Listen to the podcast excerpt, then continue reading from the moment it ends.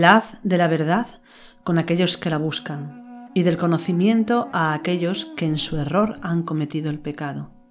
Afirmad el pie de aquellos que han tropezado, y tended vuestras manos a aquellos que están enfermos. Alimentad a aquellos que tienen hambre, y proporcionad descanso a aquellos que están cansados. Y levantad a aquellos que desean levantarse, y despertad a aquellos que duermen. Podemos leer estas palabras en el Evangelio de la Verdad, un Evangelio apócrifo, eh, que habla muy claramente de lo que es el prestarse a ayudar o dar acceso al conocimiento y a la verdad para aquellos que lo estén buscando y ayudarlos en todo lo posible para que puedan alcanzar esa gnosis, ese conocimiento de lo divino. Y es de lo que vamos a hablar hoy, en parte, eh, vamos a hablar concretamente de los cultos mistéricos, va a ser el tema que vamos a tocar, porque hay mucha leyenda y también mucho, mucho equívoco sobre lo que es este tema. Entonces vamos a hablar de las características que tiene un culto mistérico y así pues podemos entender cuál era su funcionamiento, qué función eh, tenían los cultos mistéricos en, Egipto, la antigua Grecia, en, el Mediterráneo, también en Oriente. Y vamos a, va a ser lo que hoy vamos a, tratar y, vamos a profundizar un poco en ello. Mi nombre es Álvaro González. Y mi nombre es Ángeles Soto. Y os damos la bienvenida a Sendero a la Nada, un podcast dedicado a la espiritualidad, el autoconocimiento, las religiones comparadas, el simbolismo, el hermetismo y todos aquellos temas relacionados con el desarrollo espiritual del ser humano. Este podcast no tiene patrocinadores de ningún tipo, así que si te gusta nuestro podcast, puedes ayudarnos a mantenerlo colaborando con tan solo un euro con 50 al mes. Puedes hacerlo clicando en el icono de apoyar y además si nos apoyas tendrás acceso a contenidos exclusivos sobre temáticas espirituales que iremos publicando periódicamente. Es una forma de agradeceros también el apoyo que nos dais. Y como siempre os agradecemos eh, que nos estéis acompañando en esta travesía, en este sendero a la nada, semana tras semana. Ya llevamos dos años y medio en este mes de agosto, así que os damos las gracias como siempre por estar ahí.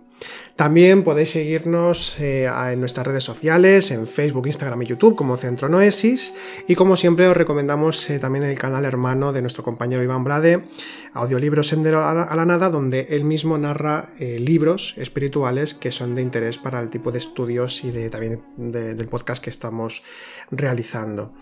Y también recomendaros una vez más, como, en los últimos eh, meses, que está siendo una actividad que está siendo muy, muy dinámica y nos está gustando mucho compartir de esa forma. Me refiero al grupo de Telegram, canal de Telegram que, hemos creado canal de Telegram que es Canal Noesis, nos busquéis en Telegram por Canal Noesis y de ahí pues, hacemos diferentes actividades a las que, las que podéis participar. Por ejemplo, cada lunes a las 6 de la tarde hora española puedes participar en el club de lectura que, hemos iniciado, eh, eh, que eh, trata bueno, pues de leer en conjunto un libro de espiritualidad. Ahora estamos leyendo Iniciación a la Iniciación de Germán Ancochea y María Toscano, que es un libro que además tiene que ver con bastante en algunas cosas con el tema que vamos a tratar en el podcast esta semana, por cierto. Pues podéis apuntaros cada lunes, podéis acceder a través del canal Noesis. Eh, y luego los sábados, Ángeles, eh, una semana tratará, eh, a, la, una del mediodía hora española, tratará de interpretar sueños de, que vosotros compartáis en el grupo y que queréis que sean interpretados. Y otro sábado, por ejemplo, este sábado toca tratar un tema de la psicología, hablar de algún aspecto del autoconocimiento para poder conocernos un poquito más, conocer aspectos de nuestra propia psicología y aprender a trabajarlos. Y por lo demás, pues vamos subiendo pues diferentes contenidos y que todo sea lo más dinámico posible y así que podáis participar y que podamos estar un poco más cerca, eh, además que siempre sea dinámico, ¿no? que, pueda ser pues eh, un compartir mutuo y así nos enriquecemos todos un poquito más. Bien, pues dicho esto, vamos a comenzar con el podcast, esta, esta, semana queríamos tocar el tema de los cultos mistéricos porque es un tema que siempre está ahí, siempre sale. Siempre se habla de esos cultos, lo que se podía hacer o no, qué tipo de rituales o qué tipo de pruebas e iniciaciones se realizaban, qué relación tiene lo posteriormente con lo que es el hermetismo, con lo que es el mismo cristianismo y las religiones posteriores, qué se hacía en estos lugares, quién fue Pitágoras, ¿no? quién fueron los órficos, etcétera, etcétera. Entonces vamos a hablar un poquito de, este tema. Sí, porque realmente cuando hablamos de, del mundo antiguo, ¿no? vemos que decimos normalmente Egipto o, Grecia, Roma, pero realmente quizás los cultos mistéricos que se llaman, ¿no? esa, esa forma diferente ¿no? de acercarse a lo espiritual, a lo divino, estaba más presente de lo que nos pensamos, pero en todas partes del mundo. Totalmente. ¿Mm? De hecho, parece como que había mucha interrelación entre ellos mismos y que toda esa interrelación y esa riqueza pues se ve ¿no? claramente cuando, cuando conocemos pues, ciertos cultos que realmente se daban en Grecia pero que eran importados, ¿no? Como pueden ser por ejemplo el culto de Mitra o el culto de Isis y Osiris, etc. Sí, que tuvieron incluso en Roma mm. o en la misma Grecia clásica, eh, tuvieron representación. Y sí, los mitros se extendieron por buena parte de lo que podemos llamar Europa, ¿no? Y, es, es, algo que viene de Oriente Medio y que a su vez viene en parte del zoroastrismo con, rasgos eh, incluso de la India. Pero antes de continuar, ¿no? ¿Qué sería exactamente un culto mistérico? Un culto mistérico es eh, una forma de, poder, ah, de acceder, una forma práctica y también teórica en parte, porque había enseñanza, eh, una forma de acceder a, los conocimientos espirituales más profundos, em, que estaba sobre todo fundamentada en la, en la reunión y el secreto en la reunión para poder compartir, para, poder dinamizar, eh, es decir, para que se pueda crear una sinergia concreta eh, en la que compartir ese conocimiento por el cual pues, se tiene de lo espiritual. Esto siempre ha sucedido, ¿no? Es decir, eh, en las personas en general, cuando tenemos anhelo espiritual, de una forma u otra buscamos a personas afines eh, para poder compartir este conocimiento y crecer juntos, ¿no? Pues esto ha sucedido siempre. Es decir, nada más lejano, o sea, nada más lejos de la, de la realidad que, pensar que era como una cosa como muy extraña, ¿no? Sino que siempre se ha dado ese tipo de, reuniones, ese tipo de formas. Lo que pasa. Sí, perdona. Pero entonces, en este caso, tal, tal como lo estás diciendo, ¿qué diferencia habría entonces de una religión a un culto mistérico? Ahí está la historia. En, los cultos mistéricos no necesariamente estaban escritos con toda una serie de normativas y jerarquías ultra organizadas, sino que em, cada participante de un culto mistérico, por ejemplo, pues ir a, a, Eleusis, que era un lugar de reunión de lo sagrado, digamos, para, para, realizar rituales, festividades de diferente tipo, que se podía hacer de cara al exterior y luego los que querían saber más o conocer más y comprometerse, pues hacia el interior. Pero lo que sucedía dentro, aunque sí que estaba era secreto, estaba todo eh, velado, ¿no? Simplemente lo sabían los que participaban. Al mismo tiempo, luego cada cual hacía su vida. Es decir, que no estaban adscritos o tenían que seguir de una forma obligatoria al, dios de, ese culto o estar totalmente comprometido de una forma, como, o hacer como una especie de comunidad, como algún caso que luego comentaremos, que sí que sucedió, pero no una comunidad monástica, sino que luego cada cual hacía su vida, incluso podía tener sus propios dioses familiares, que se suele decir, pueden tener su propia actividad de vida aparte, ¿no? Y, y seguir como su propia norma de vida. Entonces estás diciendo que realmente los cultos mistéricos era un culto más, además de la religión que religión o el culto que, que se, que se practicara, ¿no? Aparte. Pero quizás no, los cultos mistéricos no tendrían que ver, fundamentalmente ese tipo de reuniones con ciertos rituales concretos que se daban solamente. exactamente. Había como cierta exclusividad a la hora de, de, tratar con lo divino, con lo sagrado. Y, no, y no, necesariamente no tenía por qué repetirse la forma de realizar un ritual o, o, las prácticas que se realizaban, que también comentaremos, ¿no? Algunas de ellas, que tenían como su propia forma, su, propia, su propio modo de, practicarlas, de comprenderlas y de llevarlas a cabo. Entonces, hay que entender un poco la Grecia antigua, en el caso de los cultos mistéricos. En Egipto sí que estaba organizado, es que vamos a ver que hay diferentes tipos de cultos mistéricos también. ¿eh? Pero, por ejemplo, en, la, antigua, en el antiguo Egipto sí que había, estaban mucho más organizados porque tenían mucho que ver con, con el poder real, con el poder eh, de la, de la, realeza del faraón. Pero en el caso de Grecia era un poco como, como la India antiguamente. Es decir, había muchísimos cultos a variados dioses y en los quien quisiera o quien lo buscara podía acceder a uno u otro culto o podía simplemente no acceder y seguir con el dios de su casa, digamos, o con el dios familiar. Entonces es una cuestión bastante compleja. Lo que podemos decir en definitiva con el culto mistérico es que era una forma organizada eh, en la cual eh, se reunían un grupo de personas, generalmente había algún tipo de sacerdote o sacerdotisa que llevaba a cabo una serie de rituales o, consejos espirituales y organización de las prácticas que se podían realizar en el mismo lugar, o también incluso se impartía una enseñanza determinada. Luego también estaba el tema oracular, que también tocaremos hoy. Pero se, em, se juntaban, se, se reunían para eh, poder allegarse a lo divino de una forma más profunda que quizá los cultos habituales o la religión habitual más, digamos, exotérica. Estaríamos aquí hablando del el esoterismo eh, con mayúsculas en este sentido, es decir, puro esoterismo en el sentido de que hay secreto, de que hay una profundización al máximo posible de lo que es la práctica espiritual y que tienen acceso eh, pues solamente a aquellos que tienen un anhelo y que tienen que pasar por una serie de pruebas para poder ser eh, considerados realmente em, iniciados, ¿no? Miste, los mistai, que de ahí viene la palabra mistérico, el mistai es el iniciado, se puede decir en cierto modo, el, que, se, el que se inicia. Claro, es que para una persona que no conozca esto, no oyes cultos mistéricos y lo que te sugiere eso es misterio. Claro. Es que había de misterioso en esos cultos, Exactamente. lo, misterioso, en la, tal como utilizamos la palabra hoy en día, podemos decir únicamente que es el, secreto porque no sabemos lo que, se, lo, que, lo que sucedía. Y por eso significa misterio actualmente eso, ¿no? Porque viene de mistes. Viene de mistes, de los mistai, que eran simplemente los iniciados, los que se iniciaban o sea, y los que entraban a los misterios, decían los mistes, eran simplemente a, los a, las iniciaciones, al lugar de la iniciación y a, las prácticas, a las pruebas iniciáticas. O sea, que dicho de otra manera, eh, los misterios eran lo que hacían los mistes. Exactamente. Vale, pero como era algo secreto, no conocido, Exactamente. con el tiempo la palabra misterio se ha, convertido a conocer algo como... Pues que no se conoce y que hay que descubrir, ¿no? Exactamente. Sí, de hecho era una, un denominador común de estos cultos mistéricos, de estos cultos, culto mistérico o decir culto mistérico o culto iniciático sería prácticamente lo mismo.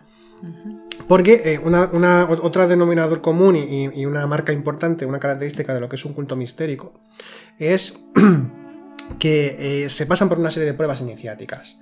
Pueden ser pruebas que van realizando directamente eh, los mismos sacerdotes o, los responsables del culto del culto X, ¿no? Del culto que sea, por ejemplo, dionisíaco.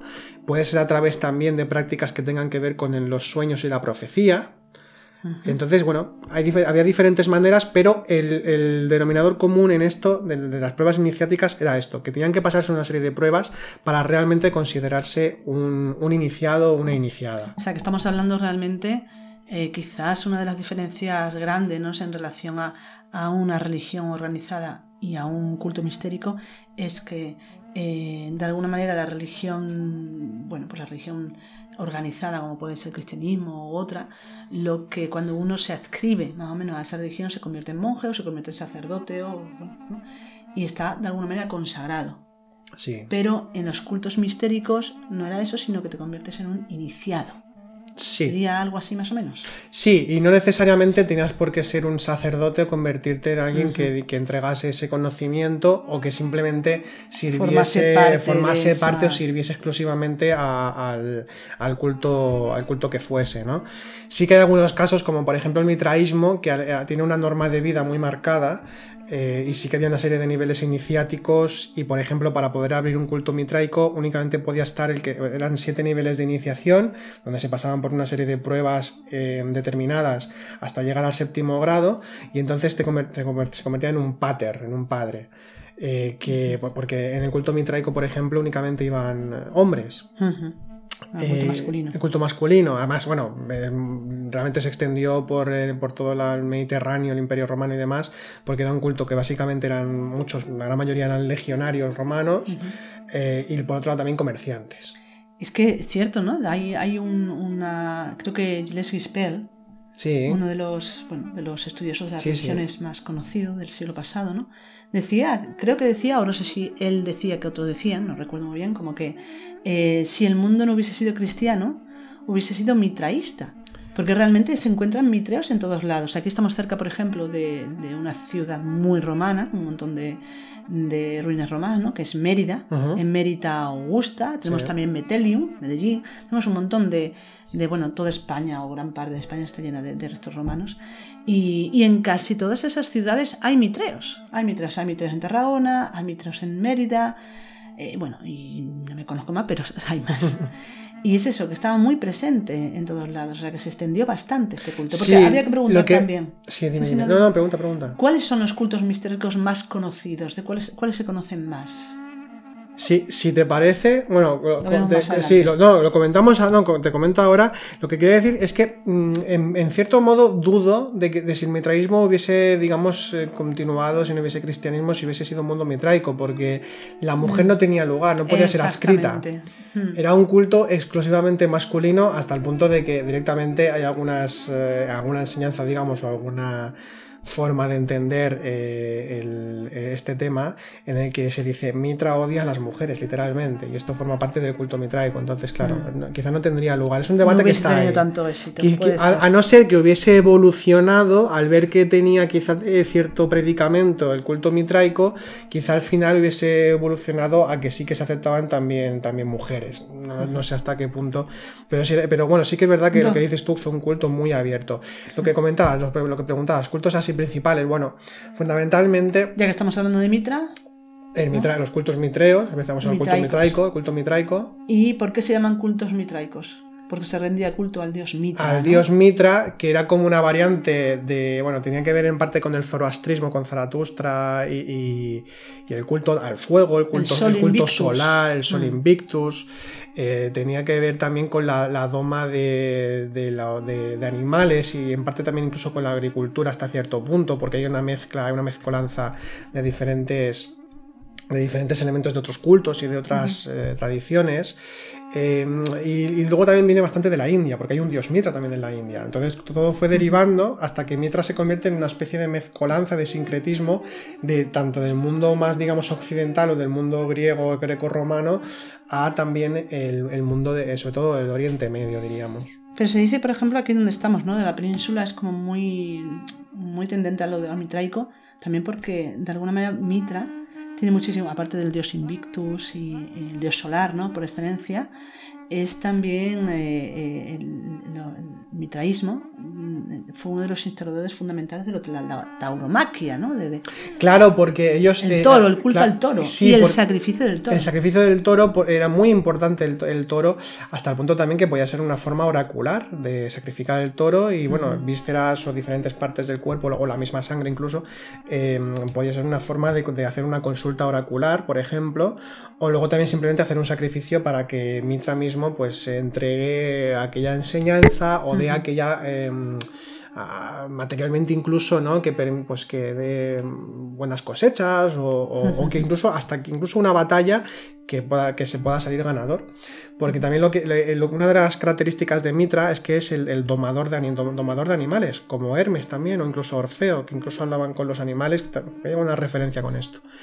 Em, entonces era el domador de- del toro fundamentalmente y por tanto también simbólicamente, aunque no, no hay muchísimas cosas que no se saben de los mitreos, muchas cosas que se dicen posiblemente sean inventadas mm, a, a posteriori porque no tenemos escritos concretos y no se sabe mucha cosa, hay algunas referencias, pero se puede deducir por lo que se entiende con los cultos, eh, en los cultos mistéricos en general, cultos iniciáticos, es que la doma de- de la- del animal tiene que ver también con la doma de las bajas pasiones, eh, tiene que ver con, con la purificación del alma, eh, tiene relación con, con todo esto también, en, en cierto modo.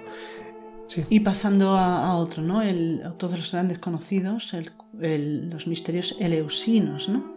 Los cultos eleusinos eran importantísimos dentro de la, de la cultura griega porque estaban muy abiertos al público y fundamentalmente eh, era un culto dedicado a Demeter y, y, mm, Perséfone, eh, que eran digamos madre e hija. Es un culto muy agrícola y que también tiene que ver con el, el nacimiento y la muerte. Y por eso también había un, un tercer elemento que era Yaco, que era Baco, que era el, el dios eh, Dioniso, que ya ten- tenía culto en, en Delfos, que ya de paso aprovechamos para comentarlo. Eh, Delfos eh, era, además tenía mucha relación con mucha influencia sobre Eleusis. Delfos era el famosísimo culto a Apolo, pero eh, no, no únicamente a Apolo, porque Apolo se decía como digamos tradicionalmente eh, que Apolo, los dioses de invierno, si ahora no recuerdo mal, los dioses de invierno perdón, los dioses de invierno, los meses de invierno, se marchaba a Hiperbórea, porque Apolo era un, hiperbor, eh, un hiperbóreo, el Hiperbórea era como una tierra sagrada, una tierra luminosa, ¿no? una tierra especial, eh, divina. Entonces se marchaba Apolo y estaba Dioniso. Entonces Dioniso y Apolo van muy de la mano y en los cultos de Delfos estaban muy presentes. Y por cierto, tanto en Eleusis como, como en Delfos hay oráculos también, que toca, es un tema que también queremos tocar porque estamos relacionados con, con los misterios. Luego tendríamos los misterios de Isis.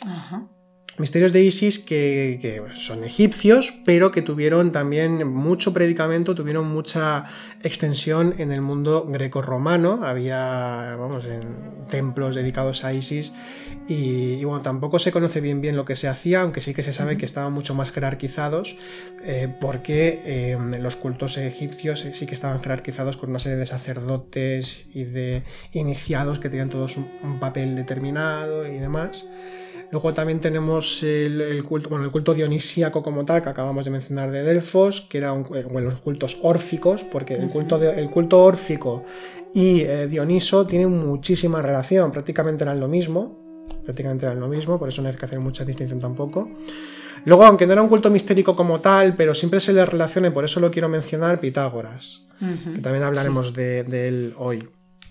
Pitágoras, que fue, eh, si es que existió históricamente, que en principio se supone que sí, por lo que se suele creer o se suele estudiar, eh, Pitágoras fue un maestro espiritual, el cual eh, forma en la Magna Grecia, que es, bueno, era Italia, actual Italia, forma un, culto, pero que se convierte en una comunidad monástica, y entonces tenía que ver bastante, bueno, tenía ideas muy, muy relacionadas con, el, orfismo, eh, también tenía relación con Apolo y, era un culto eh, también hasta cierto punto mistérico, pero digamos donde estaba como lo que se suele conocer en el mundo griego como el hombre divino, era como una especie de dios en la tierra, el líder pitagórico, Pitágoras. Eh, que además su nombre viene de, la, Pitia, de, la, pitonisa, ¿no? el oráculo de Delfos, la, que podía descubrir, el que, recibía el mensaje de los dioses y podía develar el futuro o develar los secretos de la realidad directamente. Entonces su nombre ya nos indica también qué papel tenía él y fue muy importante y determinante para toda la historia de la cultura occidental por varias razones que también vamos a enumerar.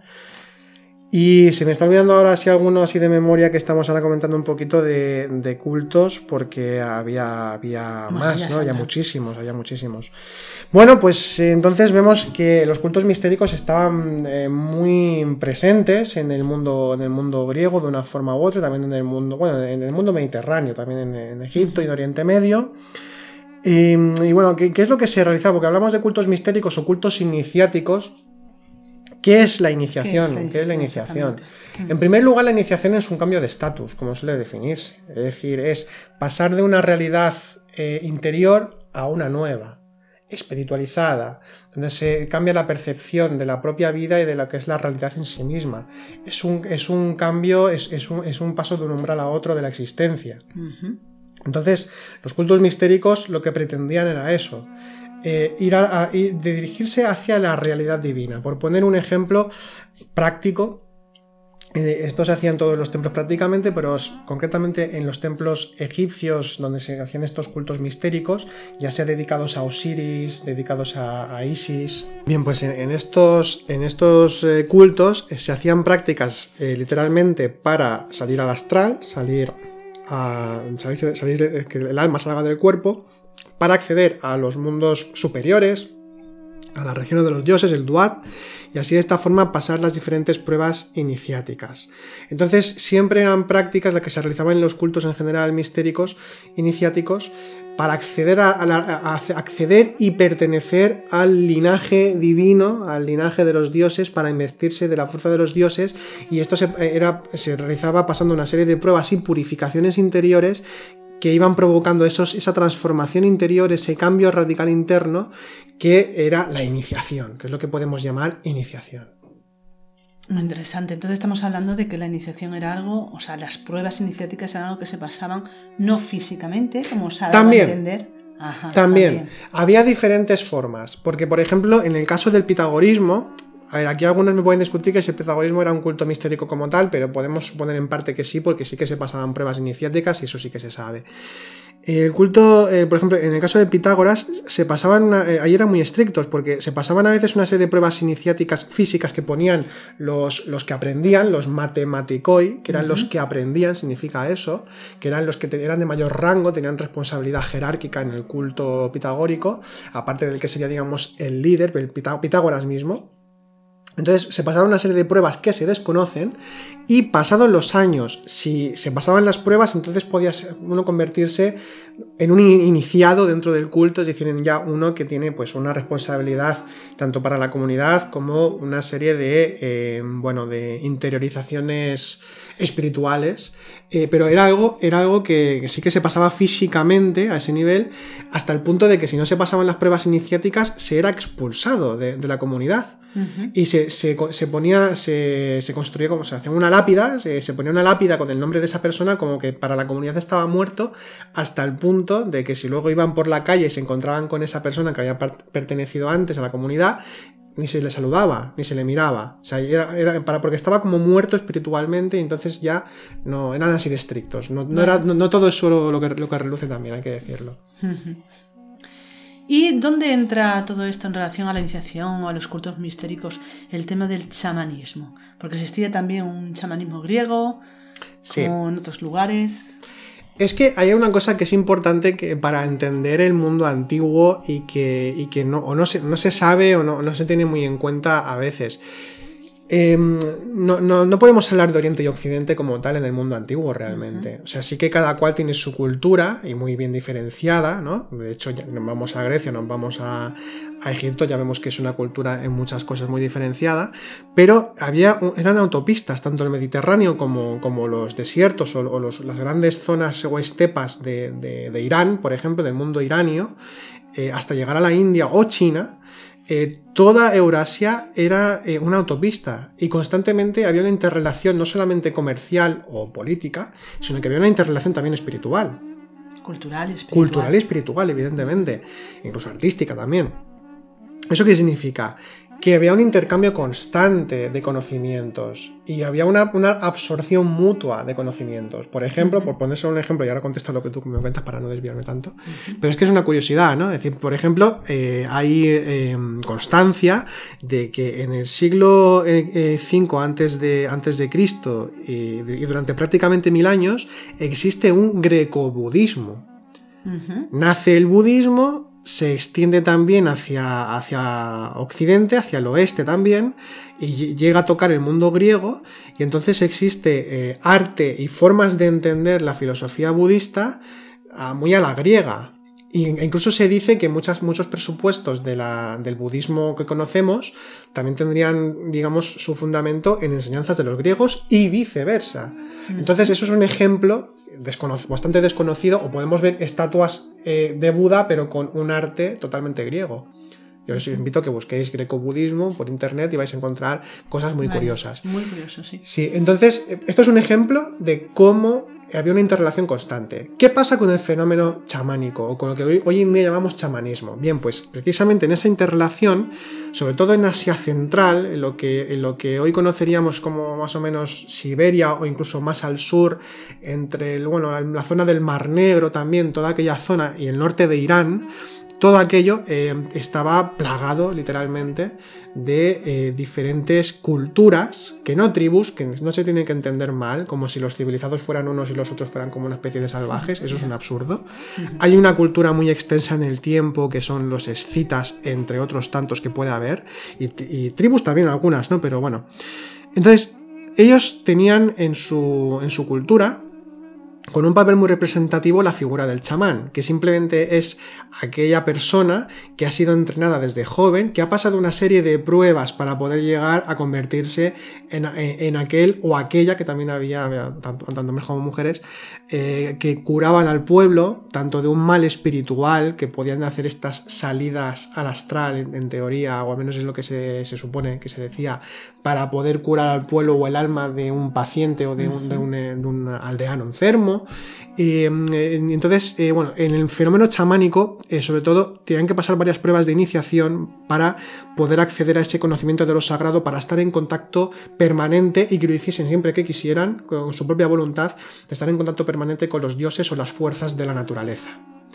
Entonces, este fenómeno, que lo dicho, se ubica mucho en Asia Central y también en Siberia, eh, eh, también se extiende, lo absorben otras culturas. Entonces tenemos un chamanismo griego en este sentido.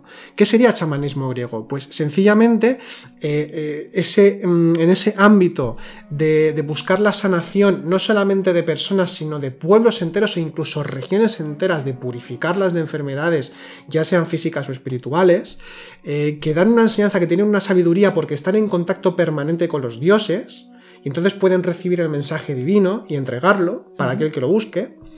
Pues hay un, todo un fenómeno chamánico, tenemos el ejemplo del, del mismo Pitágoras. Pitágoras, eh, ya vamos a decirlo ahora, hay muchísimo mito detrás, de, detrás de, del mundo eh, pitagórico, ¿no? Porque muchas cosas de las que se cuentan eh, son de siglos a posteriori, ¿no? Es decir, es, muy a posteriori, incluso hasta el 4 o 5 después de Cristo, cuando estamos hablando de que es del 6 antes de Cristo, o sea, hay un mil años de de tiempo para poder decir lo que se quiera. Eh, bueno, con esto que se dice de la matemática, o sea, que es como se, ubica mucho Pitágoras como en las ciencias, padre de las ciencias y de la filosofía y del raciocinio y de, y de la matemática y todo este tipo de cosas, y esto no es del todo cierto, esto es algo posterior, porque Pitágoras es una especie de figura como un santo que, se van añadiendo leyendas, eh, milagros y, y poderes mágicos y diferentes tipos de capacidades. De, de, un mito o de un ser humano que, un humano, perdón, que aglutina en su historia, exactamente. Eh, mucho mito, ¿no? Como, exactamente. ha pasado con tantos. Sí. Entonces. Eh, es una escuela. Es una escuela y fue una comunidad monástica. El, culto original, tal y como se conoce, aunque no se sabe bien la ocasión porque estaba lo del secreto de por medio, mantener el secreto. Eh, el culto un culto pitagórico, por llamarlo así, era un culto místico religioso. Entonces, la figura de Pitágoras era la figura del chamán, era aquel que se investía del dios, incluso hay alguna de las historias que nos cuenta que le preguntan a, Pitágoras, eh, bueno, ¿tú quién eres? yo soy Apolo el hiperbóreo. Imagínate decir eso en aquella época, ¿no? Era como casi una ofensa, ¿no? ¿Cómo vas a ser? Tú estás diciendo que eres un dios en la tierra, mismísimo Apolo, que es uno de los dioses principales. Él lo entendía de otra forma cuando contestaba eso, porque era como que se había investido, se había iniciado en los misterios de Apolo, eh, eh, o estaba en contacto, tenía ese dios en su interior, investido por ese dios, ¿no? que luego hay una historia que si quieres luego comentamos relacionada con, con un personaje de que, fueron compañeros en cierto momento, que es Avaris, que tiene una historia bastante curiosa. Pero bueno, dicho, entonces eh, Pitágoras además también era un yatromante, como se suele llamar, que es, un, curandero, digamos, o alguien que cura, que cura el alma o físicamente, que tiene que, relación con la incubación de los sueños y, con, con, soñar en el templo, cuál va a ser la curación que puede tener ese paciente, que a veces o soñaba la respuesta a una pregunta, también determinada, que era como a, modo oracular, o directamente era para, que, para curar a alguien, de qué modo se podría curar la enfermedad de alguien. Entonces tenemos a Pitágoras. Luego tenemos a otro personaje que también se tiene como presente a la hora de intentar entender orígenes de la filosofía griega, del raciocinio, todo este tipo de cosas, o sea, de la lógica formal como se entiende hoy en día. Y también es un error. Me refiero a Parménides. Parménides, en su poema, los fragmentos que nos quedan de su poema, que además era casi contemporáneo de Pitágoras, y además estaba también cerca eh, geográficamente, era de, Elea. Eh, Parménides era otro prácticamente chamán, tenía su propio templo, o sea, en su lugar de culto, y incluso hay estatuas dedicadas a él en ciertos templos que se han descubierto no hace tanto, hace unas décadas. Entonces, Parménides, más allá de ser como uno de los que ha traído la lógica formal o, los eh, argumentos deductivos, cosas así que se dicen sobre lo que trae, es posible que sí, igual que Pitágoras también, pero es que vienen del mundo místico religioso.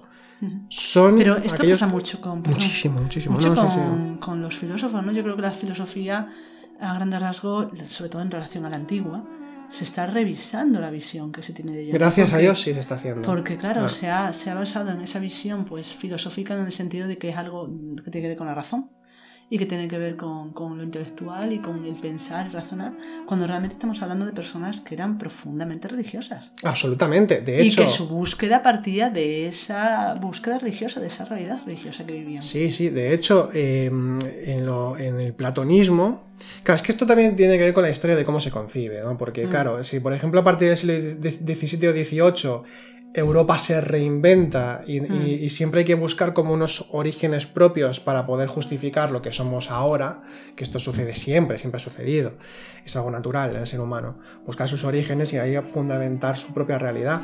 Se crea una visión de Grecia, mm. más adrede o no, pero se, crea una, visión de Grecia, que es la que tenemos actualmente, como el, como el, origen de Europa, pero de lo, que es la racionalidad, la democracia. La medida. La medida, sí, todo. Estamos hablando del. el nacimiento de la ciencia también.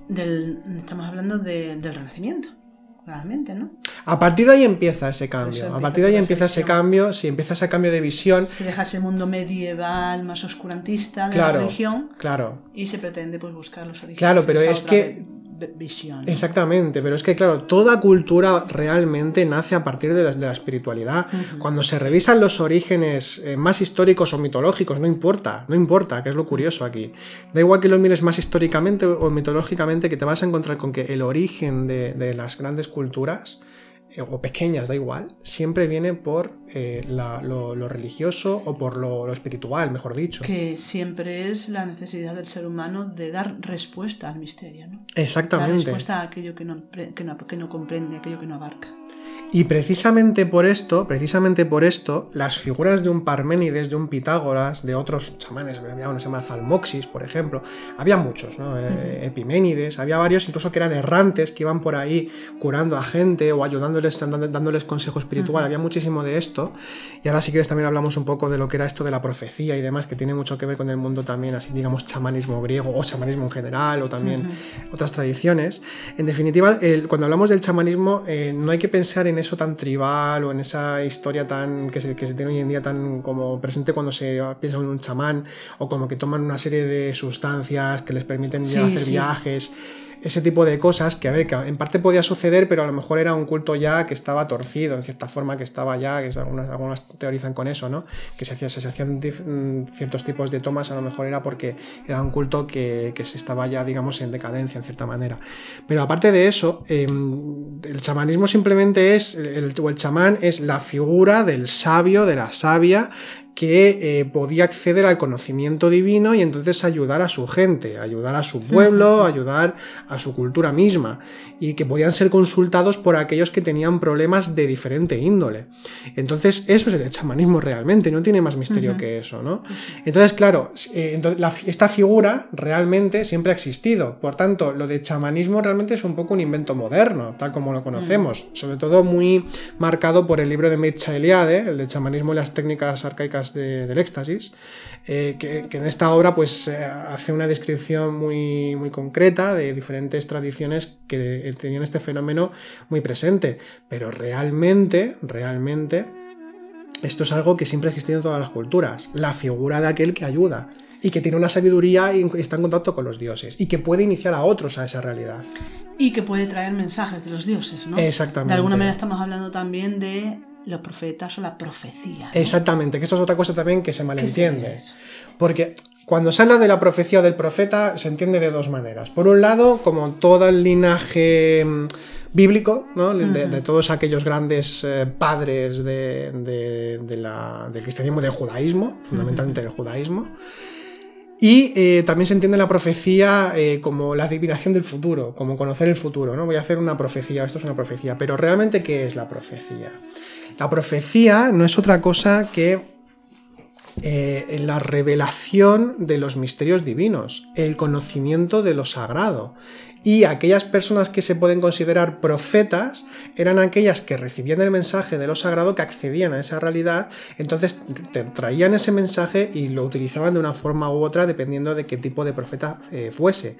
Por tanto, Pitágoras es un profeta, eh, Parménides es un profeta, el chamán es un profeta y todo toda aquella persona que tiene un contacto permanente a voluntad y que tiene un grado de iniciación elevado, que, lleva mucho tiempo en esto, más que tiempo, mucha experiencia, pues se puede considerar hasta cierto punto un profeta. Pero es que hay, tres tipos de profetas, si quieres te los número ahora en un momento. Eh, está el, eh, por un lado el, profeta que se suele llamar el profeta solitario, que simplemente es aquella persona que quizá por ejemplo es una asceta, o imaginemos un monje retirado o una monja ¿no? que, está retirada y que profetizan para sí mismos, es decir, que reciben el mensaje divino, pero no tienen digamos el deber, la obligación o la apetencia también, ¿por qué no?, eh, de entregar ese mensaje, pero su ejemplo sí que se conoce. Es decir, que, mm, lo que los actos que realizan son ejemplares para los demás que, están en contacto con esa persona. Quizá el mensaje directo, el mensaje como tal, eh, divino, no lo dicen en sí mismo, pero con el ejemplo sí que muestran pues, lo que han aprendido con, esa profecía. Eso es un ejemplo de, profecía. Por se llama la profecía solitaria porque es como para sí mismo. ¿no? Luego están los, los, profetas errantes. Pero permíteme esto de la profecía solitaria. En ese sentido podemos hablar de que todos aquellos que de alguna manera tenemos una búsqueda espiritual y, y, bueno, y, trabajamos internamente con las prácticas, etcétera, que conectamos realmente a veces con alguna realidad más consciente, somos entonces en ese sentido también profetas solitarios. En cierta manera, sí. Vale entendiendo realmente la profecía no como la adivinación del futuro, ni mucho menos. Que puede también sino estar incluida. Exactamente. la, adivinación del futuro, tanto en los oráculos, porque aquí estamos hablando de, profecía, pero ya estamos definiendo los oráculos, ¿eh? E incluso algunas cosas de los cultos mistéricos. Pero sí, es, lo que acabas de comentar. Sí que también entraría a veces la adivinación o el saber el futuro de la, profecía. Pero es que en la, profecía, bueno, ahora lo vamos a ver, porque en la profecía también hay, un elemento que, que, Porque la profecía se puede decir que es el conocimiento o gnosis, muchas veces dada por imágenes. Entonces, incluso en sueños, que esto pasa mucho en la Biblia, lo vemos constantemente, a través de sueños y de incubación de sueños, que es una práctica en todos los cultos mistéricos y en el chamanismo y, más allá, eh, la incubación de sueños en el duermevela famoso que hemos hablado tantas veces, ¿no? en el duermevela se encuentra la profecía realmente, se encuentra el contacto por imágenes con la divinidad, es, en cierta forma a veces se le considera como la profecía como intuición simbólica. Por eso, por ejemplo, cuando vamos al oráculo de Delfos, y, mm, no, se dice nada literalmente, sino que es un mensaje a interpretar. Esto, por ejemplo, sucedió con el nacimiento de Elea y de lo que luego de ahí va a, salir Parménides, por ejemplo. Eh, tenemos la, ciudad de, de Focea, que está prácticamente en Oriente Medio, lo que actualmente más o menos sería Turquía están siendo invadidos por los persas, entonces consultan el oráculo creo que de Delfo, si no recuerdo mal, y les dan un mensaje como que tienen que marcharse a otro lugar, o no sé si como encontrar una isla, no lo recuerdo 100%, pero parece ser cuenta la historia, que es un poco mito, pero que habían interpretado mal el mensaje de la Pitia, de la, de la, Pitia, de la sacerdotisa, de la chamana, de la profeta. Y entonces lo, lo, habían entendido mal y por eso habían caído en decadencia, pero el que habían encontrado a una persona que sí que les pudo interpretar correctamente el, mensaje y entonces se fueron a otro lugar, fundaron Elea y entonces ahí prosperaron. Es decir, que una cosa importante a la hora de, interpretar la profecía es interpretarla correctamente, porque está, está plagada de símbolo, ¿no? Entonces, esa yatromancia, esa interpretación, esa curación, esa comprensión, incluso purificación, con la profecía, eh, viene mucho por el símbolo. Por eso el mundo de los sueños y el mundo del duerme vela y todo esto, pues tiene mucho que ver con, todo, con toda esta realidad. ¿Mm? Eh, de hecho, estaba, como decía, eh, otro tipo de profeta, que es el profeta errante, que su profecía llega a quien se encuentra con, con aquellas personas. Es decir, eran gente que viajaba y que se encontraba en cada pueblo, en cada camino, en cada templo, se encontraba con esta persona y entonces le podía dar un mensaje divino, digamos, un mensaje determinado, y entonces ahí pues eh, que se pudiese dar una, una, iniciación incluso. Porque en los cultos mistéricos había un tipo de practicante de los cultos mistéricos que le llamaban los carismáticos, como por ejemplo una figura muy conocida como Apolonio de Tiana, por ejemplo o el que hemos mencionado antes, chamán Epiménides, o el también que hemos mencionado Avaris, eh, que luego quiero hablar un poco de él. Em, eh, estos personajes eran errantes, viajaban por los lugares y su función era iniciar a personas que se encontraban en los, lugares en los que viajaban, eh, em, iniciarlos en el culto mistérico al que pertenecían y em, también, por otro lado, ir purificando el mundo, literalmente, como una función, por ejemplo, se dice de, Avaris, se dice que, eh, viajó por varias ciudades de, Grecia, purificando esas ciudades eh, en donde ya no habría más peste, por ejemplo la curación, la purificación, el conocimiento de lo que puede suceder o, del camino que hay que llevar, todo ese tipo de cosas tienen que ver con la profecía, tienen que ver con los misterios, con los oráculos y lo que es el mundo mistérico. Todo eso es la misma realidad. Un poco el podcast este también lo queremos hacer un poco, lo, comento ahora como podéis ver, de que estamos hablando simplemente de, cómo se, se, realizaba en aquel tiempo o cómo se entendía la práctica espiritual y de cómo se puede seguir comprendiendo ahora. Es decir, no estamos hablando de nada misterioso en el término actual del término, sino que estamos hablando de cómo era la realidad espiritual en aquella época y de cómo se entendía y de cómo se puede seguir entendiendo, sin ningún tipo de problema, ¿no? ¿Qué más tipos de profetas? Hay un tercer tipo que este ya sería como el profeta enviado a un grupo determinado, a un pueblo determinado o a toda la humanidad. Eh, que pues era que era el que entregaba, por ejemplo, pues un profeta como tal así, el más elevado, sería como la figura entendida así como Cristo, Muhammad, eh, Moisés incluso, aunque bueno, Moisés no, porque tiene que ver más con el pueblo judío realmente, tienen que ver en parte con toda la humanidad hasta cierto punto. Pero bueno, en el sentido sí sería a un pueblo determinado. A un pueblo sí, pero no a la humanidad entera. Eh, en principio, vaya. Pero sí, sería como el, simplemente este, ¿no? Que está, está como es aquel que eh, em, es quien va a dar un mensaje o va a traer incluso, va incluso a traer la salvación para, un pueblo determinado o toda la humanidad.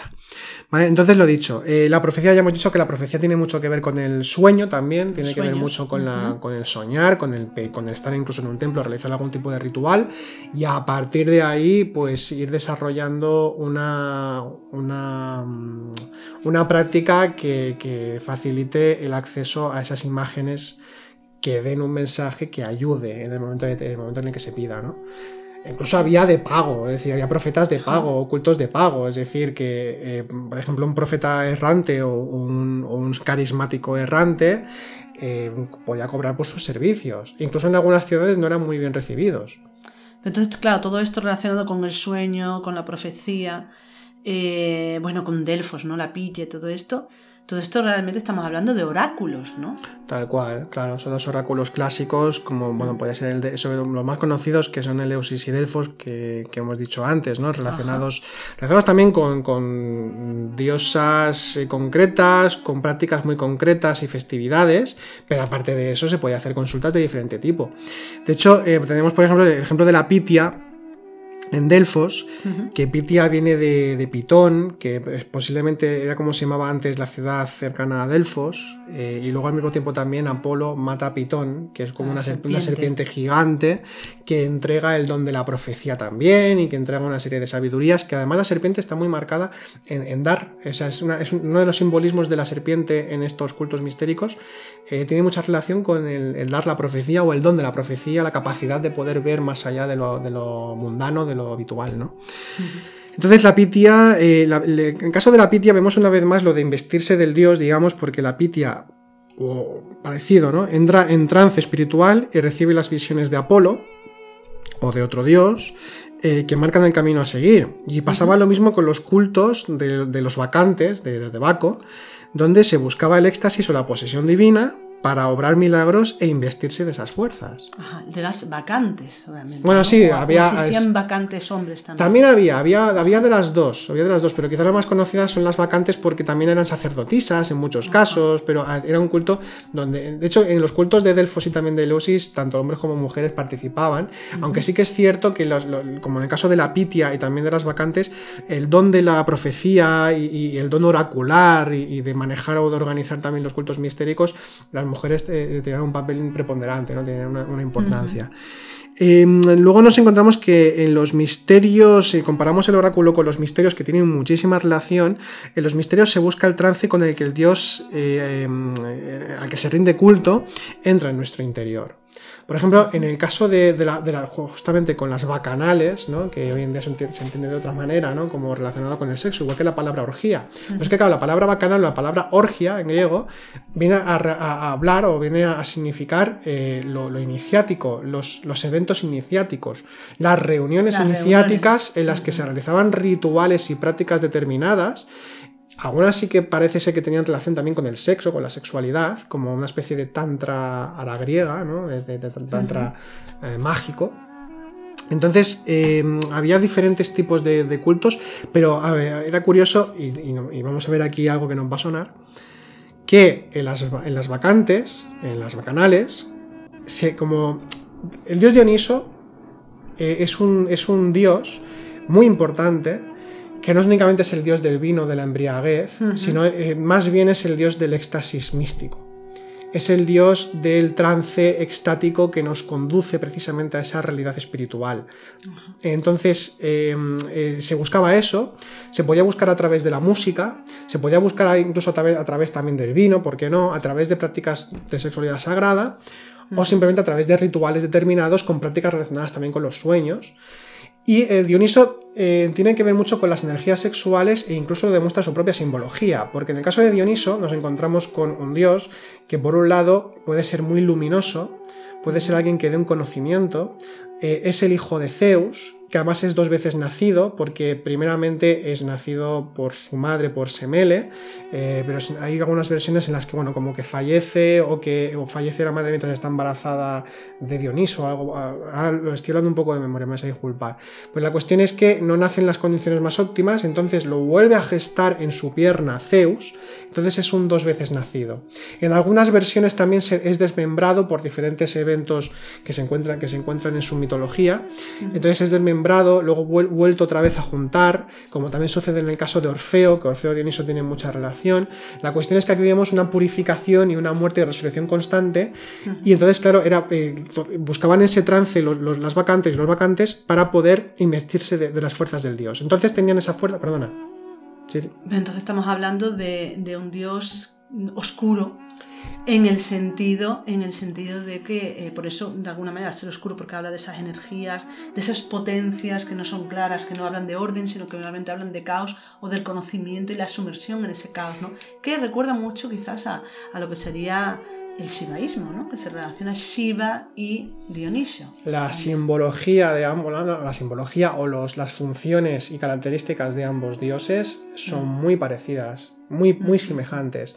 Precisamente incluso son hasta cazadores en algunas de las versiones, porque por ejemplo está Dioniso Zagreo, que es un cazador salvaje furtivo que se encuentra en los bosques, por eso también se celebraban las vacantes muchas veces en bosques en la noche, y se parece mucho así por el acceder al conocimiento dentro del caos informe, dentro de la oscuridad, aunque también es cierto que Dioniso tiene una parte muy luminosa, el Dioniso Fanes, el de la luz, que se asemeja mucho a Apolo, se llega a decir incluso en los cultos que Apolo es el día y Dioniso la noche, pero que son dos caras de la misma moneda. Como si fueran los gemelos, ¿no? Prácticamente. Muchísimas eh, versiones de muchísimos mitos, esos dos gemelos que hablan de esas dos realidades, los dioses oscuros, de día y oscuridad. Exactamente. Apolos, Apolo sería la organización, la calma, el orden, el sol.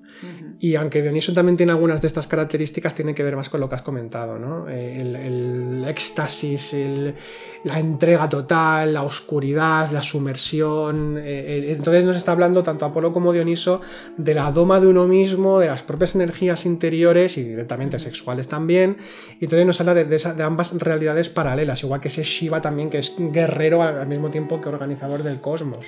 Por eso realmente Dioniso eh, es un culto mistérico. Claro. Porque realmente Apolo era la luz, era lo visible, lo que ya estaba establecido, lo que se veía. Dioniso es todo aquello que está por descubrir, por investigar por, por, ordenar de alguna manera, pero para poder ordenar todo eso hay que primero sumergirse en ese subconsciente o en esa realidad interna de fuerzas desconocidas para, como tú dices, no tomarlas de alguna manera. Y además, exactamente, y además como es un, es, es un desmembrado, Eso significa que hay que reconstruirse, purificarse para nacer dos veces. Y dos veces nacido, Es dos veces nacido, ¿no? Como es el caso también de Osiris, con los cultos de Isis, y en el caso del culto de Isis vemos aquí un paralelismo, porque en la historia de Isis eh, tenemos a, Osiris, que es, eh, creo que es hermano y marido, no recuerdo. Sí, sí, son, Isis y Osiris son hermanos, y también son hermanos de Neptis y Set, sí. La otra pareja. Pues Isis, eh, no sé si es en una sola versión o alguna otra, en la que, en la que además es acompañado por Hermes, también por Tot, que también es el dios de la sabiduría, el dios de la palabra, dios creador también, y que, eh, bueno, está buscando por todas las regiones de, Egipto, creo que eran 42, si no recuerdo mal, ahora no sé, eh, en la que iba encontrando a los Osiris desmembrado por Set o por los demonios, de, demonios egipcios, digamos.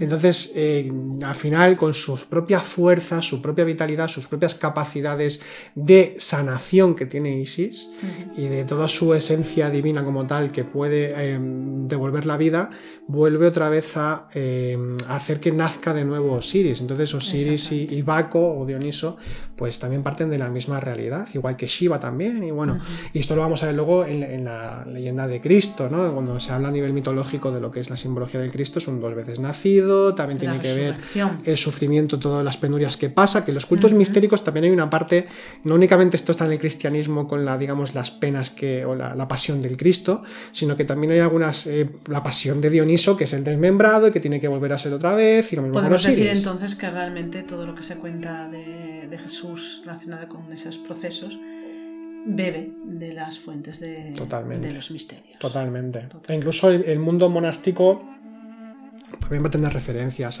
luego a, cómo eran los misterios y cómo se entendían, hasta el punto de que, ya que sale el tema, en, los primeros monacatos cristianos, el padre espiritual, el abba, el abad, Em, prácticamente se consideraba una especie de oráculo. Incluso parco en palabras, casi como que se dice que había que casi interpretar lo que decía el Padre Espiritual, como igual que hay que interpretar un oráculo y que su palabra era verdadera, era palabra divina. Entonces, hasta ese punto pues, llegaban esas correspondencias. Y hay una, otra cosa curiosa que se decía que se hacía en las bacanales, eh, que tiene que ver también con el cristianismo como esto, que era que había un momento del ritual en la que se comía carne cruda. Mm. Porque era comerse la carne del dios. Era comerse una porción de Dioniso para investirse de él. ¿A qué nos suena esto? A la hostia consagrada, a, la transustanciación que se consume en, bueno, en el, pan y el vino. y la sangre de Cristo. Exactamente. Pues vemos ya también aquí que está esa referencia en el culto dionisíaco. Entonces aquí podemos ver que, bueno, pues que se busca mucho la purificación, el tema del renacer, de la iniciación, de esa purificación interior que nos lleva a un nuevo nacimiento, a una iniciación definitiva. También se tiene en cuenta la... perdona, sí, dime. Y el tema del secreto, tan importante el secreto en los misterios. Se llamaban los arreta, los secret, el secreto eran los arreta. Eh, el secreto, em, básicamente se, consideraba importante mantener el secreto para que ese conocimiento pudiese permanecer vivo y que, no se malinterpretase, que no fuese mal utilizado y que, que, no se, y que no cayese en malas manos también. Se tenía todo ese tipo de consideraciones. También, tampoco lo vamos a negar. Una parte elitista también habría. Claro. Porque hay que decir también que tanto a nivel de los misterios como de los oráculos, también participaba el mundo griego en general. Es decir, por ejemplo, había en ciertos momentos políticos en los que se consultaba la pitia de Delfos para ver qué hacer, para qué movimiento político realizar, por ejemplo.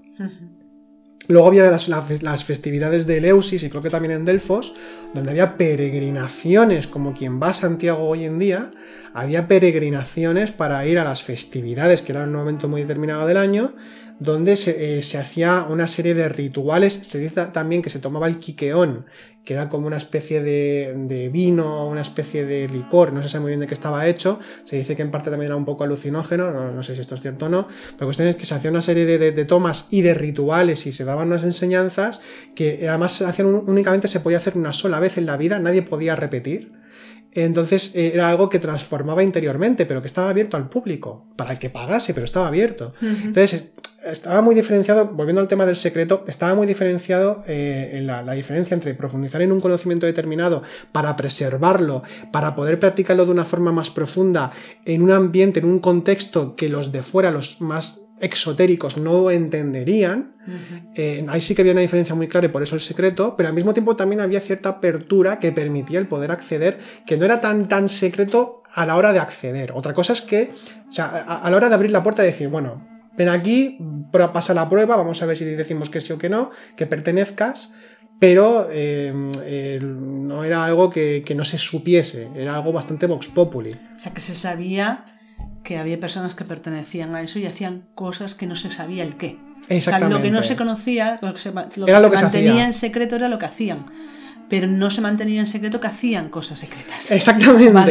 Exactamente. Por ejemplo, en el caso del pitagorismo, pitagorismo, como ya hemos dicho, una comunidad monástica, pero que tiene participación, a diferencia de otros cultos mistéricos, como por ejemplo los órficos, eh, una cosa que diferencia a órficos y pitagóricos es que en el caso del pitagorismo sí que tienen que participan en la vida política y social. Y por eso fueron también destruidos, porque se metieron en diferentes conflictos y entonces esto al final les llevó a, a su decadencia y final, o casi final. La Pero- diferencia, ¿no? Entre el poder terreno y el poder, el poder, espiritual. exactamente. Entonces, en el caso del pitagorismo, sí que tenían sus propias prácticas secretas y, y místicas, eh, pero en el caso de, eh, de los órficos, o sea, perdón, en- sí, en el caso de los órficos hacían lo mismo, pero no se metían en asuntos políticos, mientras que los pitagóricos sí. Entonces, es todo, cada cual era un poco hijo de, de su madre y de su padre, en el sentido de, de que tenían sus propias particularidades. Cada maestrillo tenía su librillo, como se Totalmente. decir, De, bueno, cada de hecho, escuela su forma de llegaba hasta tal punto esto, que esto también sucede en la actualidad en según qué contextos, en la que si tú, por ejemplo, estabas, ¿qué te digo yo? Pongamos, me lo invento, estabas en la ciudad de Elea, tú eres de allí, y te metes en un culto órfico. Y estabas y has sido iniciado y has llegado hasta cierto nivel incluso. Y por circunstancias determinadas eh, te marchas de, de- de ciudad, o sea, y te vas, yo qué sé, vas hasta Jonia o Atenas y buscas el mismo culto en el que tú estabas, órficos, y vas hasta allí. Pues a lo mejor ni siquiera te admiten, aunque tú digas que eras un órfico. Tienes que empezar desde cero, porque una de las cosas que tenían los cultos mistéricos es que a su manera eran bastante locales también. Es decir, si tú eras de un grupo determinado en una ciudad X, tú no podías ir a otro grupo aunque fuese el mismo culto y tener, digamos, el mismo rango o la- el mismo acceso. Tenías que ganártelo. Pero eso también Otra vez. supongo que tiene que ver también para preservar la calidad está. del conocimiento. ¿no? Exactamente. El origen de ese conocimiento, Exactamente. Tú no puedes coger y meter a alguien en un ritual Que no sabes quién es. que no sabes quién es ni, ni nada. Entonces lo- es lógico. Claro, manera. exactamente. Entonces esto era algo que, que estaba muy, muy presente, muy presente.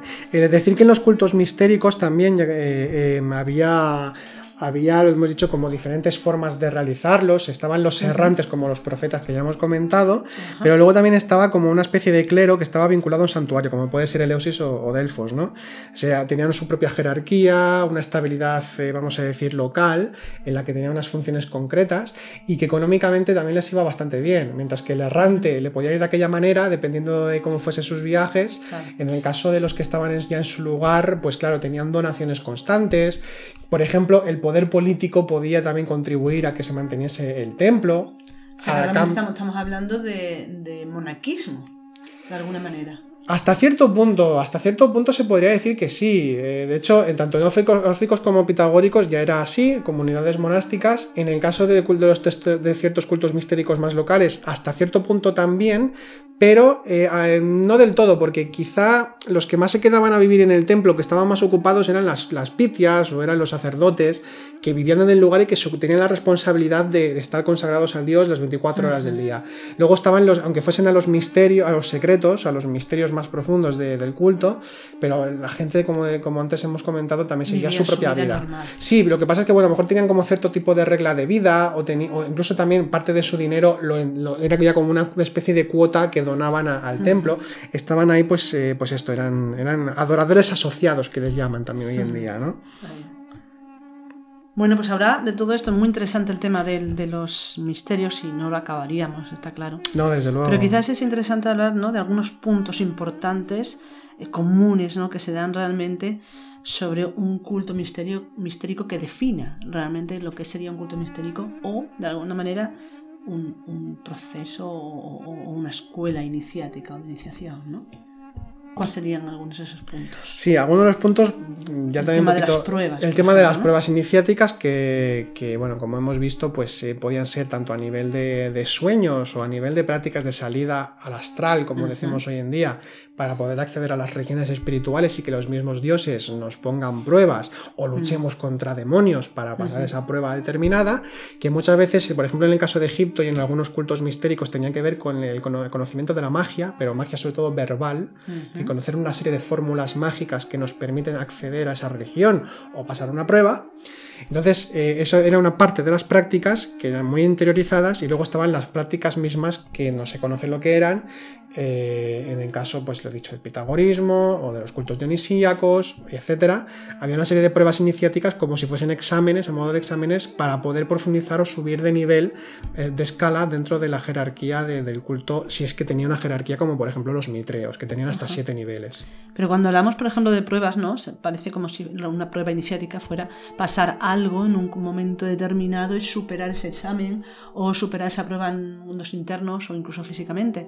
Pero en realidad eh, eh, todo eso implicaba un proceso anterior donde uno se tiene que preparar profundamente para superar esa prueba. Y eso lo encontramos en estos cultos mistéricos, lo encontramos en muchas tradiciones espirituales también, quizás no llamado de esta manera, pero lo encontramos en la actualidad. Cualquier proceso eh, de autodescubrimiento, de profundización en un camino espiritual, va a conllevar todo un proceso de purificación y de preparación hasta que llegue un momento en que algo concreto, determinado, que se pueda considerar como una prueba, suceda y eso se ha superado, pero no porque sí sino precisamente por todo el camino anteriormente andado. ¿no? Por eso, por ejemplo, en el caso de los pitagóricos, se hace una, distinción muy clara entre los eh, acúsmata y los matemática, o los matematicoi.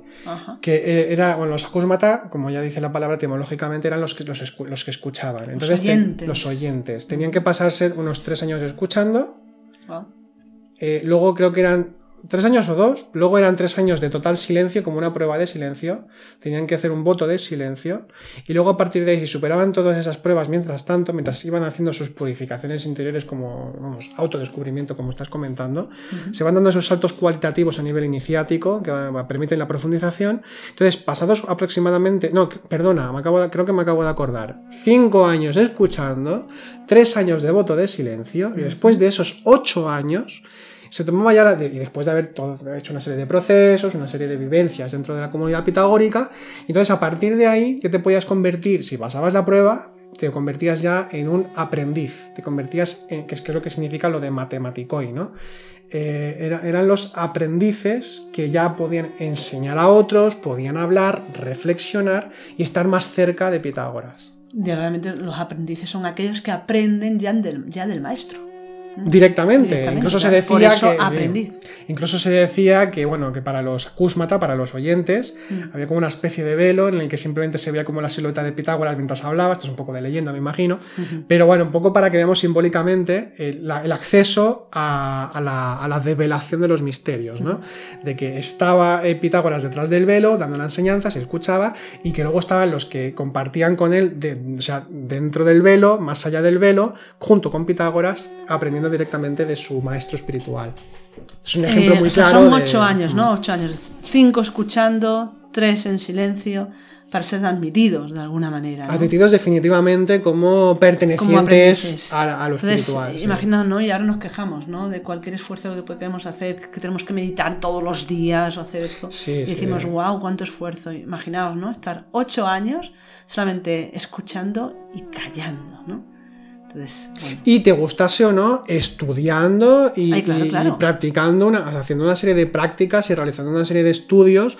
Parece ser que el tema del número sí que era muy importante en Pitágoras, que bueno, ya lo sabemos, no, no hay un teorema de Pitágoras porque esto era de los babilonios, para, que conste. Pero, pero sí que es cierto que el tema del número y de, como número como entidades divinas como tales y que eran como origen de la realidad, origen de la creación también en cierto modo, o que modelaban la creación, todo ese tipo de cosas, pues sí que parece que sí que se estudiaban, aunque era un culto más mistérico que no matemático o no, no geométrico o, músico también musical, como también se ha dicho. No, no, es que tampoco se sabe, es que esa es la historia. Ahí está. Pero bueno. Luego también otro punto importante que ya hemos hablado es el tema del secreto, pero hay otro más, ¿no? Que me gustaría hablar más. La importancia del linaje divino. Fíjate hasta el punto que era importante, valga la redundancia, el tema del linaje espiritual, el linaje divino, eh, que hay ciertas fórmulas mágicas o ciertas pruebas iniciáticas que la forma de poder pasarlas era que uno tenía que decir, y tenía que ser cierto evidentemente, yo soy del linaje, por ejemplo, yo soy del linaje de Apolo, o yo soy del linaje de Dioniso. Es decir, tenías que haber eh, hecho un trabajo interior tan potente como para poder pertenecer a ese linaje de los dioses. Volviendo otra vez a Egipto. En los cultos mistéricos y en toda la realidad egipcia, esto ya lo comentamos largamente en un podcast, bueno, hace poco, hace poco hicimos un podcast sobre el tema de Maat, Maat, que es como ese principio del orden, la verdad, la justicia, eh, es lo que permite que el tejido de la realidad no se descomponga porque es el orden y la armonía universal. Entonces, se podía respirar y hacer Maat, es decir, se podía estar en consonancia con la realidad divina, la armonía divina, y por tanto tú estabas nutriéndote del mismo nutriente del que se alimentan los dioses. Por tanto, ya formas parte de la realidad de los dioses, y es lo que se buscaba en el mundo egipcio en general, pero particularmente se buscaba en los cultos cultos de Isis, Osiris, y se buscaba en, los cultos egipcios en general, era lo que más se buscaba, estar en consonancia con, eh, con, Maat, ¿no? ¿Y por qué? Porque ¿qué significaba eso? El estar eh, dentro del linaje de los dioses. Si tú comes lo mismo que los dioses, respiras lo mismo que los dioses y te comunicas directamente con los dioses, porque incluso te asisten para que puedas pasar pruebas iniciáticas, porque esto es algo que también sucede, Apolo te acompaña o te da la imagen, te da la profecía para que tú tengas un mensaje de hacia dónde tienes que ir para continuar en tu trabajo interior. Sucedía lo mismo con Hermes o con Tot, perdón, eh, Tot que te acompañaba hasta llegar a las puertas del templo de Maat, etcétera, etcétera. Esto está plagado en todos los cultos mistéricos del Dios que te acompaña o que te susurra el mensaje. Por tanto, si tú te invistes de todas esas fuerzas, de todas esas energías, si te comes al Dios como ese, ese trozo de carne cruda de, que se supone que es Dioniso y, te, te invistes de su fuerza divina, por tanto perteneces a ese linaje espiritual y puedes seguir en, el camino de la iniciación.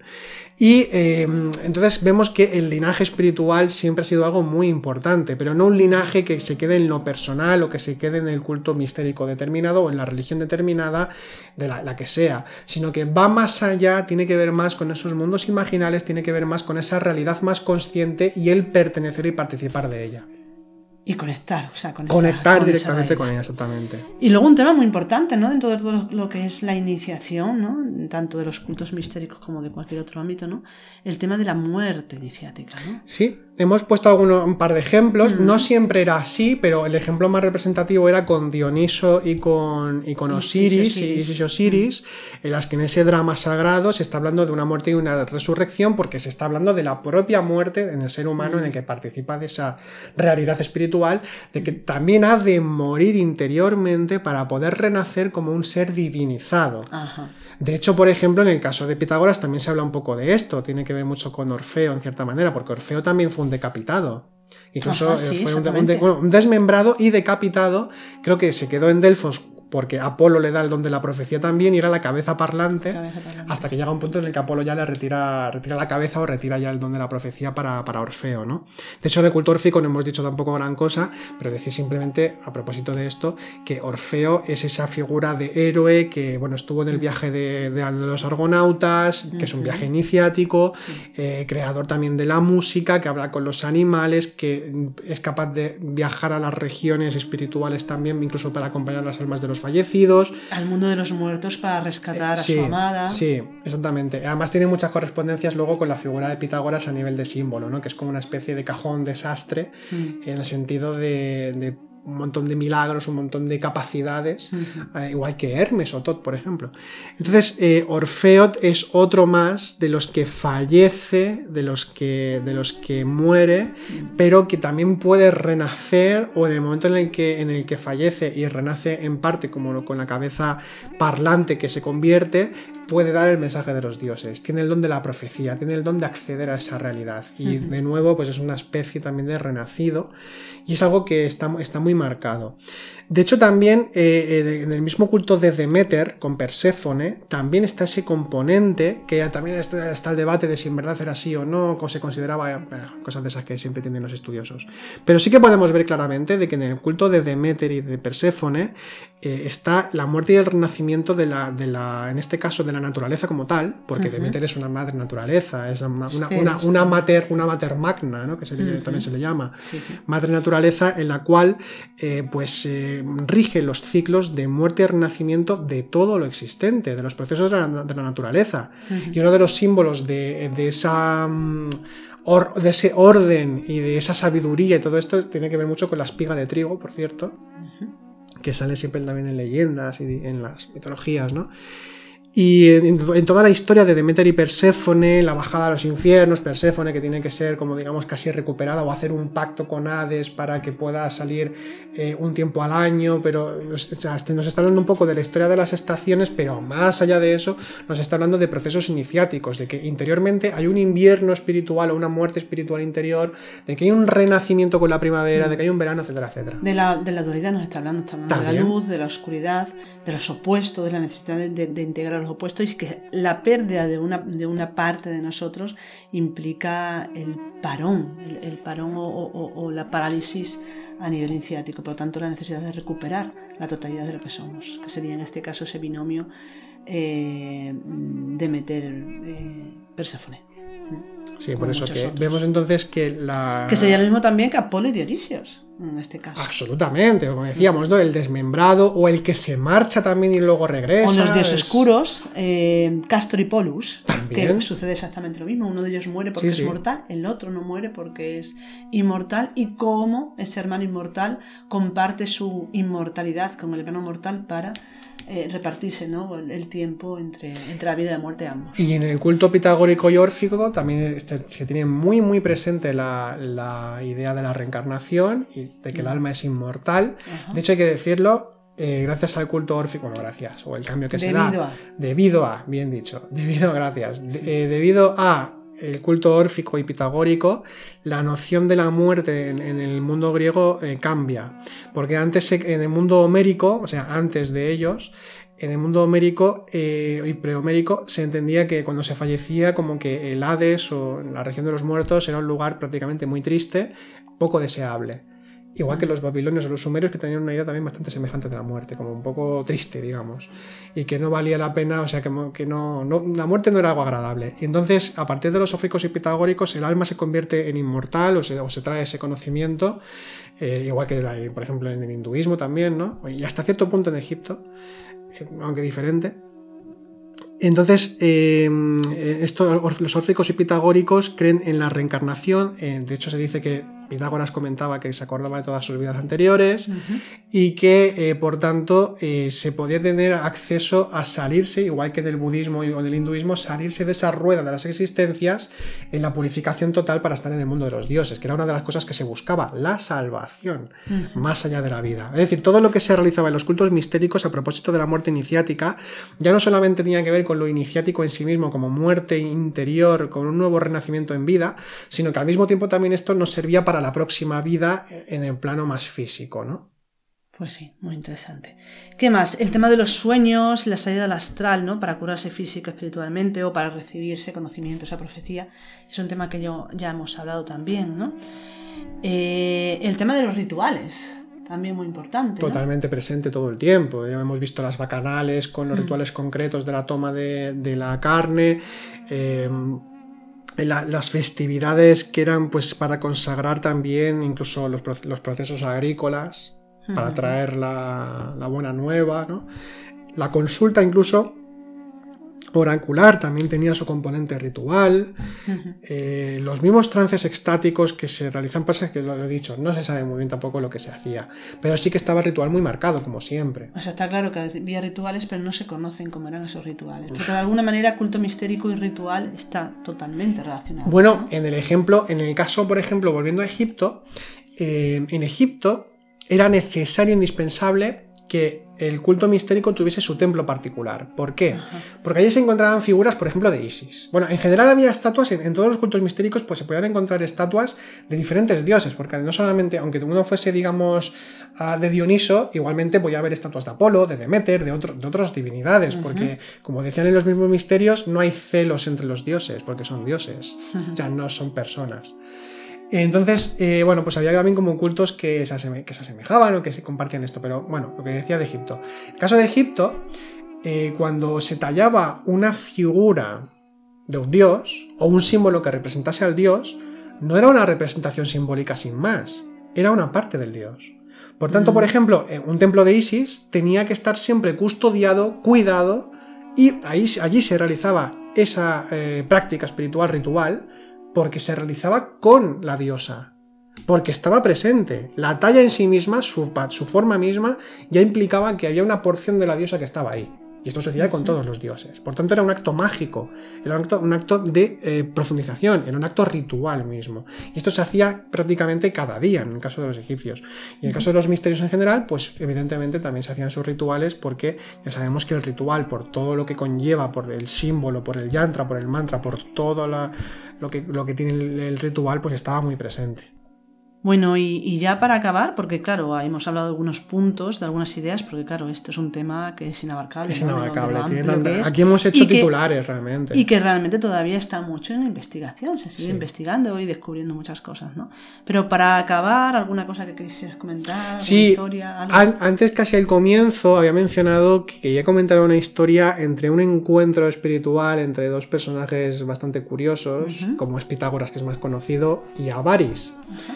Esta es una historia no es que la haya descubierto yo, ni mucho menos. Eh, esto viene de un libro de Peter Kingsley, que es un autor experto en, el mundo griego antiguo, en su libro A Story Waiting to Pierce You, que viene a significar una historia que espera atravesarte, hmm. título rimbombante, muy anglosajón hay que decirlo también, que un tanto pretencioso, pero que bueno, explica una historia que está, está bien contrastada, digamos que está bien documentada y a mí me parece muy curiosa para ver la universalidad entre cultos, entre el encuentro con lo sagrado y el reconocimiento mutuo de todo esto.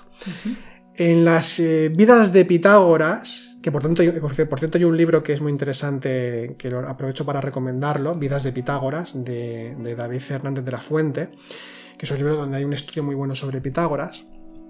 Pero bueno, volviendo a Kingsley, en este libro sobre Pitágoras, se han escrito varias vidas de Pitágoras, es decir, en diferentes siglos, eh, desde el neoplatonismo, pasando por autores historiadores eh, de diferentes épocas, han, hablado sobre la vida de Pitágoras y por tanto algunos personajes relacionados. Entonces eh, nos encontramos con que hay un personaje que aparece en algunas de estas vidas de Pitágoras, que es Avaris. Avaris parece ser que era un sacerdote de Apolo, pero en la región, de hecho se llamaba Avaris el Hiperbóreo, porque parece ser que venía de tierras muy, muy, muy lejanas, y que había estado por el mundo griego, por Grecia, había estado eh, purificando lugares, había curado a gente, había incluso evitado la peste para siempre en algunas, en algunas ciudades, cuenta la leyenda, y además que siempre, siempre iba con una flecha una flecha de oro en la cual él podía subirse y viajar con ella donde quisiera. Como una alfombra mágica. Más o menos, sí, sí. Y también eh, podía, hablaba con ella, se comunicaba con ella eh, para mm, recibir conocimientos.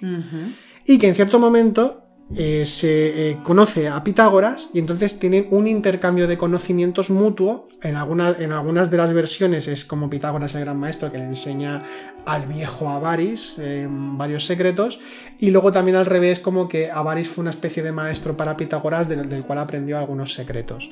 Se dice de Avaris que a lo, mejor, a lo mejor fue escita, eh, puede también que fuese mongol, es muy posible que fuese mongol por lo que voy a contar ahora. La cuestión es que Avaris, este personaje tan misterioso, tan extraño, que viaja sobre una flecha de oro, eh, le regala eh, la flecha, le regala la flecha a Pitágoras. Ah.